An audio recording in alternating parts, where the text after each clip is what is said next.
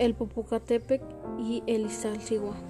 En el centro de la ciudad existen dos volcanes que se llaman Popocatépetl e Iztaccíhuatl, tal como se había sido nombrados un guerrero azteca y la hija de uno de los jefes, respectivamente. Popocatépetl tuvo que ir a la guerra, pero le prometió a Iztaccíhuatl que volvería pronto como fuera posible.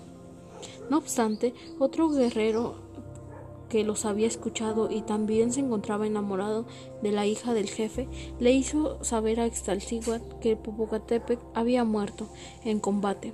Aunque esto no habría ocurrido, fue tanta la tristeza de Iztaccíhuatl que decidió quitarse la vida, y cuando Popocatépetl regresó y no encontró a su amada, hizo lo mismo.